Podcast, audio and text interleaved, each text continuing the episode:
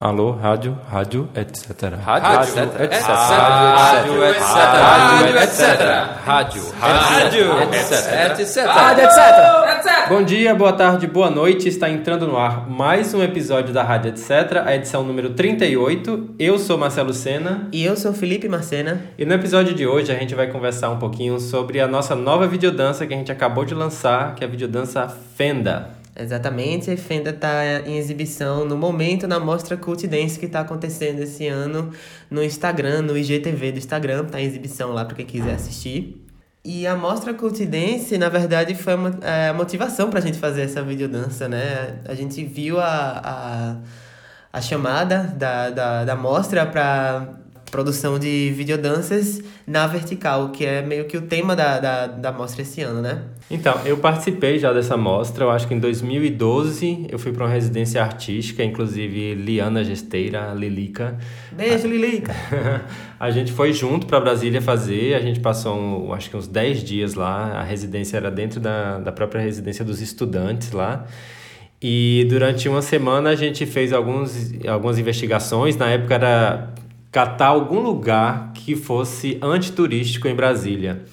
Aí Laura Virginia, né, que é a idealizadora e coordenadora lá do festival da mostra, ela, ela deu algumas sugestões de lugares antiturísticos em Brasília e a gente foi visitar alguns deles e um desses lugares era um cemitério. E aí, apesar de nem ser tão antiturístico, né, mas é um lugar meio mórbido e tal, muitas vezes a pessoa não quer visitar nenhum cemitério, e aí a gente acabou fazendo a videodança lá, nessa, nesse, nesse cemitério, que é o cemitério de Brasília, que inclusive é bem dividido, assim, igual a cidade inteira, as quadras, as coisas bem, bem geométrico, coisa bem interessante. E depois a gente já participou já com outras videodanças na, na mostra. E no ano passado teve uma outra edição com residência artística também, que aí eu consegui também estar lá presente. A gente fez uma... A videodança, na verdade, a gente virou mais uma instalação, a gente teve um outro, uma outra plataforma de exibição, a gente exibiu em várias telas ao mesmo tempo, a música tocava né, no ambiente e a pessoa podia também usar alguns fones de ouvido, dependendo da tela que estava assistindo. E foi assim que a gente mais ou menos resolveu essa videodança do ano passado nessa residência. E esse ano, sem incentivo, sem financiamento algum, Laura aí resistindo e fazendo com que a mostra continuasse é, encontrou essa, essa alternativa aí que é fazer na internet, né? A plataforma que ela escolheu foi o Instagram e tudo está sendo por lá. Então essa nossa, essa nossa videodança, inclusive, ela não está postada ainda em nada da etc, só divulgação, né, normal, mas ele ainda está por lá e aí só depois que, que finalizar a mostra a gente vai colocar nas nossas redes, nosso Vimeo, YouTube, colocar aí nas coisas e até mesmo no Instagram da própria companhia, já que ele foi pensado para ser assim na vertical, né? Bom, é um desafio. É...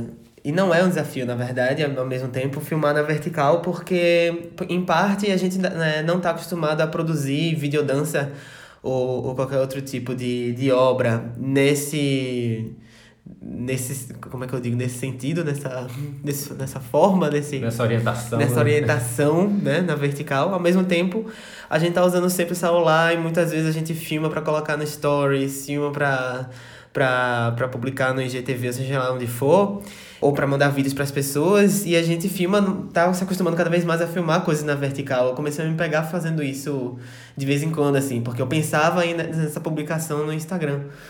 Mas ao mesmo tempo, nada muito elaborado, né? Como, como produzir uma videodança. Então teve esse é. desafio de, de, de criar essa. essa essa obra que, que fosse da, da, do movimento da dança, só que nessa outra orientação. orientação. Nessa janela. Pois é, essa janela virada. Então, aí. teve uma época até que eu ficava incomodado quando as pessoas filmavam na vertical, que às vezes a gente queria colocar alguma imagem no documentário, né, ou em alguma Sim. coisa, aí a gente geralmente sempre fazia na horizontal. Geralmente não, né? Até agora sempre fez na horizontal. E, e aos poucos foi ficando tão comum já a vertical que a gente já parou de falar, não, tudo bem, pode ser na vertical é, mesmo. Até no Desktop Doc, que é o documentário sobre as superficiais, tem alguns vídeos que estão inseridos lá que foram feitos na, na vertical. Na vertical. Inclusive, esse documentário passou na Mostra Cult Dance ano passado também. Foi, né? O primeiro desafio foi o formato, né? O que fazer para um formato desse na vertical. E qual seria no, o nosso estímulo, né? A vontade também de continuar mandando material para o festival e também como desafio criativo, né? O que, que fazer com, essa, com esse formato. E daí foram surgindo algumas ideias e o próprio formato né, da, do celular, né? Na vertical que exige talvez uma coisa mais próxima, né? Porque você não tem um campo muito grande de visão, porque não vai para uma tela de projeção, não vai para uma televisão grande. É porque além de ser filmado na vertical, ele é para ser visto no celular. A ideia do, do festival é essa, né? Que as obras fossem vistas lá. Uhum. Ao invés de projetado numa tela, ao invés de numa televisão. E daí a gente foi enfim, conversando sobre várias coisas, até que em um momento, assim, eu falei para Felipe, ó, se a gente pegasse o próprio formato da janela que a gente tem em casa e tal, que as, as, as janelas já são compridas, né? E brincar com essa entrada e saída da janela, de como a janela pode virar a própria moldura do vídeo e o que, que acontece, né? O que está atrás da janela, além da janela. E brincar que o próprio celular já é uma janela, né? Então, brincando com isso, e para quem viu ou para quem ainda vai ver Fenda, tem uma outra janela que está na horizontal, que é uma TV também, que junto com isso vai compondo essa fotografia, né, da videodança. É, não só, a gente não só virou o celular, a câmera do celular, mas a gente virou o jogo também aqui de funções. que geralmente eu que filmo, é, eu tô por mais por trás das câmeras e Marcelo dançando, Marcelo co-dirigindo também, né, os, os últimos trabalhos e tal. E agora eu saí de fato de trás das câmeras e fui dançar enquanto Marcelo ficou responsável pela direção e pela, pela fotografia, né? Desta vez eu filmei. Isso também foi um desafio. e talvez maior do que virar a câmera foi virar esse jogo aí. Pois é. Não vou falar muito sobre o vídeo, acho que é legal entrar lá no perfil do Mostra Cult Dance. Né, no Instagram, tem o IGTV, eles também fizeram as divulgações na própria publicação normal, né, do, Sim. da timeline. Mas no IGTV deles tem lá todos os vídeos que as pessoas né, foram selecionadas para lá. E inclusive neste final de semana, né, hoje, que é sexta, a gente está lançando hoje o podcast, hoje, amanhã e domingo, Uh, vai ter conversas online mesmo, assim, com, com lives com Laura Virginia no dia de hoje, que vai conversar sobre estratégias de aproximação dos públicos através do suporte virtual. Então vai ser hoje, dia 1 de novembro de 2019, para quem estiver escutando isso no futuro. No dia 2, que é o sábado, Ana Mundim vai falar sobre processos artísticos, o virtual como ferramenta de criação e copresença. E no domingo, para encerrar também a mostra Cult Dance, né, nessa parte mais né, da, na mobilização para de fato entrar na rede, vai ser com Mariana Pimentel, que vai falar sobre redes de convivência, o virtual como potência. Eu sei que os vídeos ainda vão ficar online, eu não sei exatamente quanto tempo, mas eles ainda ficam aí além do domingo, né? Então aproveitem aí para ver nosso vídeo e o vídeo também das outras pessoas que entraram nessa seleção. Comentem, compartilhem, mandem pra galera. Dê coração, dê, dê uns likes. No, no IGTV dá coração? Like? Não sei. Acho que não, acho que comenta. Só comenta? É. E compartilhar dá também, Isso. né? Publiquem no stories de vocês. Enfim, a gente nunca publicou nada no IGTV da etc, né? Ainda, ainda não. Ainda não. Talvez essa seja a primeira quando a gente publicar, né? Então, fiquem aí. Agora a gente vai ter uma conversa com Laura Virginia. A gente lançou algumas perguntas para ela aí, para vocês também conhecerem um pouquinho do festival e entender essa história aí tão bonita que é a Mostra Cult Dance. Até mais! Até! Alô, rádio, rádio, etc. Então, Laura, queria começar aí pedindo para você fazer uma breve apresentação aí de quem é você. Nem todo mundo que está escutando a rádio te conhece. Falar um pouquinho aí das suas criações, né? De como é que você lida aí com dança, com videodança em Brasília. Olá, rádio, si, etc. Estou bem feliz e honrada de estar participando desse podcast com vocês. Eu sou Laura Virgínia, aqui de Brasília, Distrito Federal. Sou coreógrafa, videodance maker, diretora, escritora, roteirista e bailarina. Eu trabalho na área de dança desde 1991. Comecei fazendo coreografias e dançando, e à medida que isso foi crescendo em mim, resolvi fazer um projeto que é um grupo chamado Margaridas, onde a gente trabalha dança e literatura. Daí também tive uma oportunidade de ganhar um edital nacional do Ministério da Cultura para fazer um videodança. Então eu me juntei a uma artista audiovisual e nós realizamos nosso primeiro videodança em 2006, chamado De Água Nem Tão Doce. Daí eu comecei a ficar muito curiosa, muito interessada por toda a área do visual, da tecnologia, de tudo isso que movimenta. Então eu fico entre essa parte, a minha pesquisa fica entre essa parte do audiovisual, das tecnologias e também da tradução da literatura para dança, né, onde eu realizo isso tudo dentro dessa dessa companhia de dança chamada Margaridas. Tive a oportunidade de ter um espaço, né, dirigir um espaço durante dois anos chamado Sala Mover, que coincidentemente ficava numa rua chamada Rua da Cultura. E nessa rua tinham vários espaços culturais. E lá, que era a sede do Margaridas, também promovia eventos. E um dos eventos que eu promovia nessas salas chamava-se Cult Dance, porque era uma maneira é, de trazer os artistas para fazer trabalhos autorais e ao mesmo tempo a gente linkar uma rede, né? Então isso tudo começou em 2005 e a partir dali eu fui fazendo várias, as edições foram indo, foram se agregando o Dança para Tela, que seria a mostra de videodança, primeiro uma mostra de solos e duos, e agregou-se a mostra de videodança, né? Desde que eu comecei o, esse projeto na sala é que eu vi o quanto o artista ele precisa estar nesses polos também, não só no foco na obra, mas e sim também no foco da sua difusão, na conversa com as redes, com os amigos, com as, os pares, né? O quanto é importante estar tá também conversando com o público também para entender essa mediação aí, né? Então, hoje em dia eu estou bem focada nessa questão da apresentação da obra contemporânea, né? Onde é que ela vai? Ela vai para exposição na galeria, ela vai para transmissão no, no, virtual, ela vai para o cinema, para onde que ela vai? Onde ela está? E que que as, como é que as pessoas estão recebendo isso, né? A receptividade delas. Laura, Conta um pouco da trajetória do Cult Dance. Eu tinha uma sala, né? A sala Mover, que ficava numa rua na, em Brasília chamada Rua da Cultura, porque tinham vários estabelecimentos que é, faziam eventos culturais e se batizou como Rua da Cultura. E nessa sala Mover, eu comecei a, fazer projetos de mostras, até que me, é, veio assim uma vontade, um pedido dos próprios artistas para fazer uma mostra de solos e em seguida, no ano seguinte, aliás, no semestre seguinte de 2005, uma mostra de duos. O interessante é que essas mostras, elas, além de levar um público diferenciado, porque eram vários artistas, então o público que ia a um artista conhecia o trabalho dos outros, né? E a gente também se conhecia, porque como era uma produção muito precária, todo mundo ficava envolvido, até com o projeto do outro, né? Então isso já foi constituindo uma rede.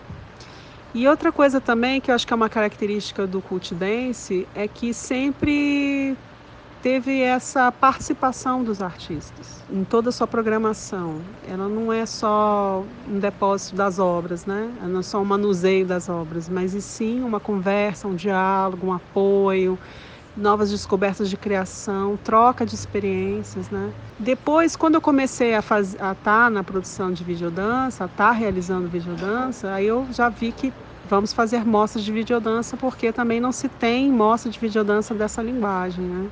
E houve uma outra oportunidade também, como uma resposta a uma residência artística que eu tinha feito em Londres e em Portugal, é, trazer essa residência para Brasília e compartilhar ela com outras pessoas, outros criadores dentro do Brasil, né? Isso foi em 2011. E ali, nesse lugar, como reuniu uma coisa, eu já comecei a olhar para a curadoria como olhando para o Brasil, olhando para esses espaços, né? Como cada um cria na sua região, como é a característica.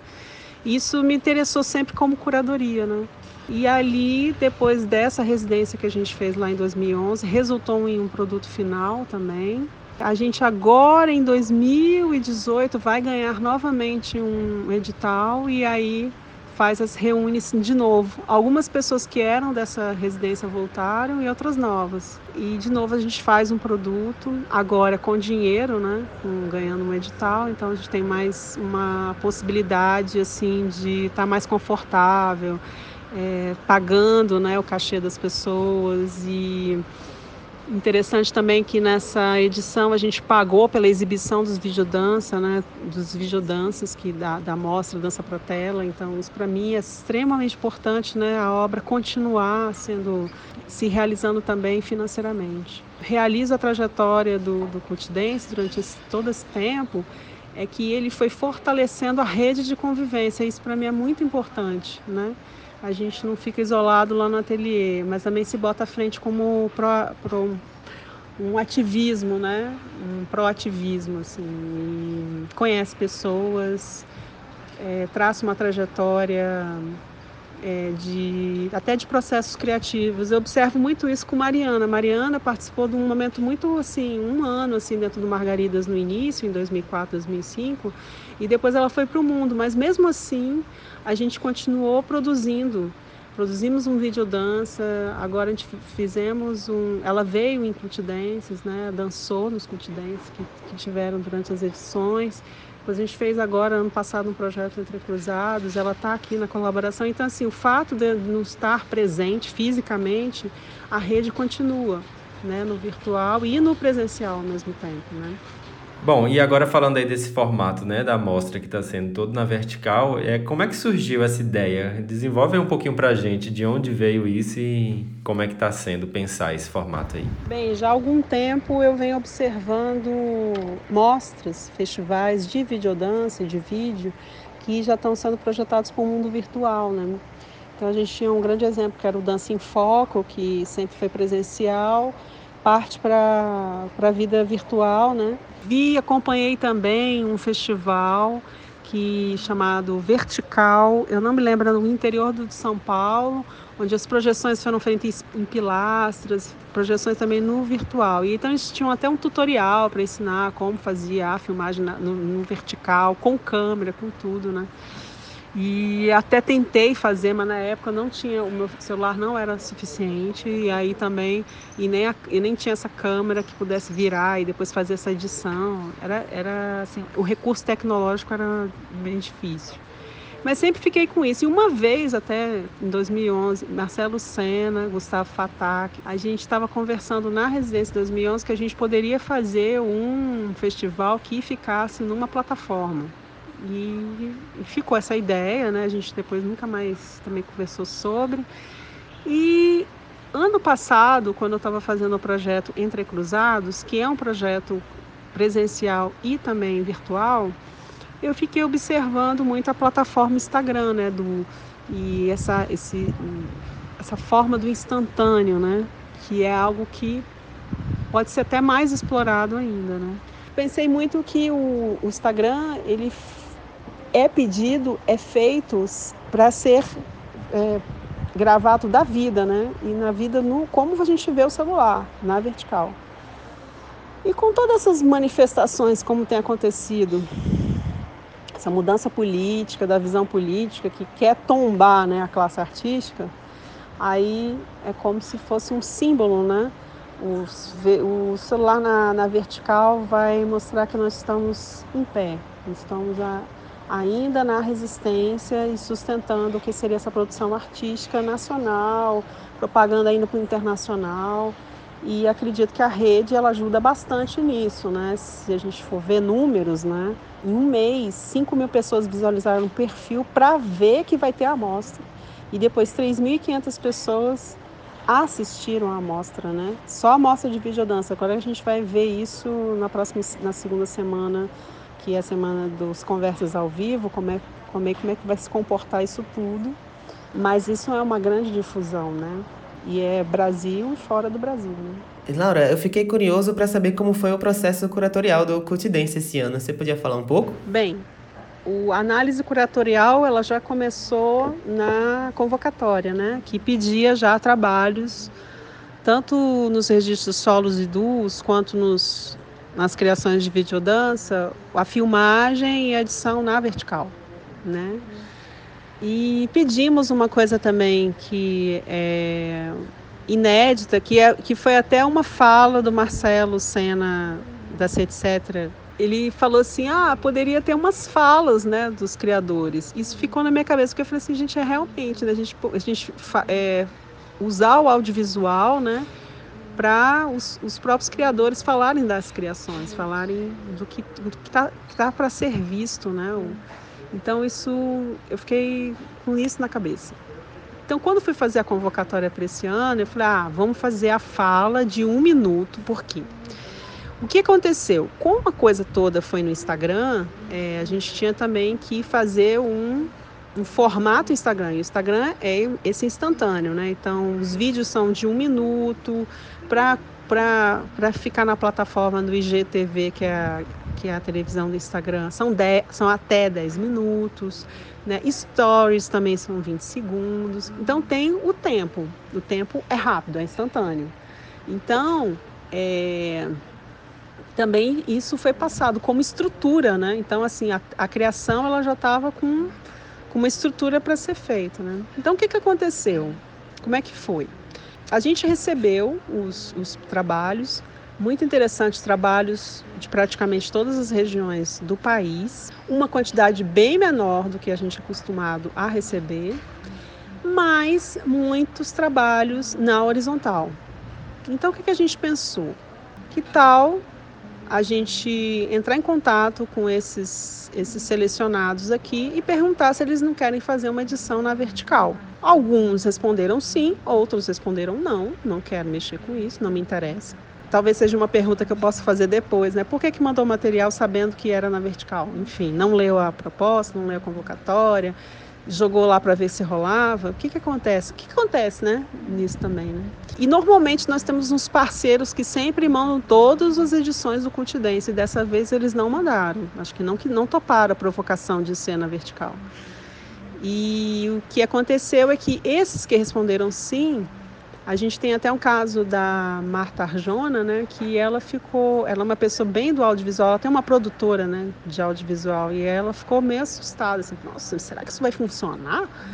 E, mas vamos, eu falei assim, experimenta, né, ver o que, que acontece. Se você gostar, se não gostar, não tem problema, né? A, a questão só que a gente gostaria de um volume um pouco maior, porque o volume foi bem pequeno, né? E de ter também a gente passar por essa experiência. Então foi o que aconteceu, né? Alguns vídeos foram editados para posteriormente para vertical para serem vistos no Instagram. Então a gente conseguiu mapear um pouco o Brasil, a produção, né? Pegar dois da América Latina, do interior, né? Se a gente for ver tanto Rio e São é, Rio, São Paulo é do interior, Campinas. Pegamos também do interior da, da Argentina, Paraná, né? E também do interior, que, que Marta Arjona é do interior da, da Espanha. Então, assim, a gente consegue, de uma forma, assim, alcançar, né? Trabalhos que talvez a gente não visse em grandes festivais. Isso também é uma característica do, do Cultidência, né? Uma, uma das, das, características é essa também, da gente fazer desse diálogo que a gente tem até dentro da curadoria, né? Não, fech, não fechar, assim, fechar, porque tem que ser assim, não. Vamos é como experimento, né? A curadoria é um experimento, né? Você lança a convocatória e o que vem de material também você vai repensar como vai fazer isso também durante, né? O, o durante a escolha. E normalmente o que está sendo feito durante esses anos é realmente essa a gente observar assim a, a difusão disso dentro dos, dos estados né, do Brasil. Nosso país é tão continental, né? então o que está que que tá rolando de videodança, de registro de solo, de, de, de solos, de dus né, nesses lugares. Né? Queria marcar também que achei uma provocação é, da Valesca ao vir para o seu grupo de pesquisa e é, a gente tem a sorte de ter um vídeo, um registro de duos do Acre, né? Bom, esse ano a mostra né, não tem incentivo, não tem financiamento, enfim, está sendo totalmente independente.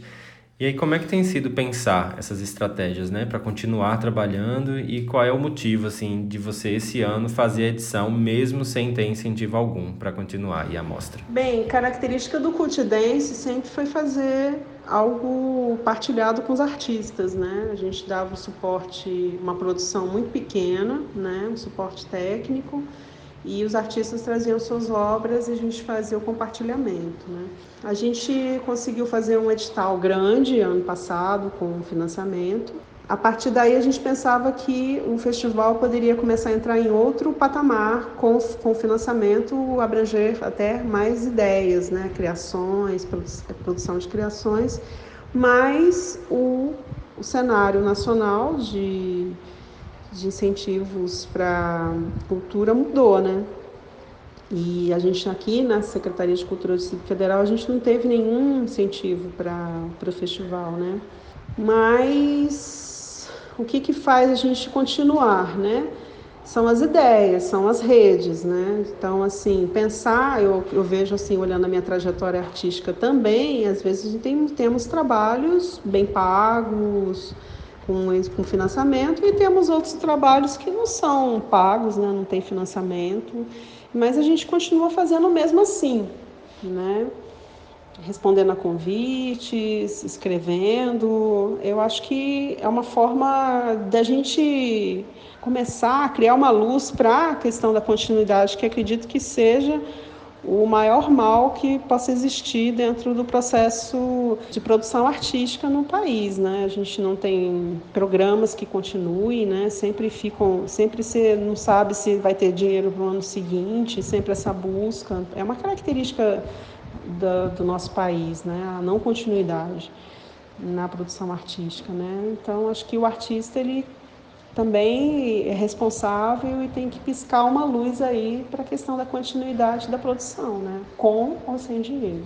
Bom, e agora se você quiser dizer alguma coisa que você considera importante sobre a mostra ou qualquer outro assunto, além dessas perguntas, esse é o momento, fique à vontade. Quando for estudar, pesquisar, eu estou dentro de um departamento na Universidade de Brasília, que é de artes, mas que ele é característico, ele surgiu através da arte e tecnologia, né? Então, fiquei bem próxima disso, né, nesse doutorado agora, e parece uma coisa muito orgânica a tecnologia no trabalho, né? Parece que sempre tem algo que me leva para isso, né? Enquanto que a parte de produção de performances ao vivo, ela sempre sempre tem essa questão árdua de fazer atrás de, de incentivo, é, o tempo dos ensaios, né? achar sala de ensaio, achar o espaço para apresentar, público para ir, todo, toda essa demanda, né? uma demanda assim, grande, parece um, um filho pequeno. Né, criança recém-nascida. Todo projeto é uma criança recém-nascida. E no caso do virtual, ele é mais fluido, é interessante, né? Apesar de ter as questões tecnológicas que tem, tem sempre bugs, vírus e, não vai, não completa, direito autoral, enfim, todas essas coisas, é, o mundo virtual parece que ele, ele te dá um gás assim de, de ser mais rápido, comunicação, de alcançar. É, é, é muito prazeroso fazer, né?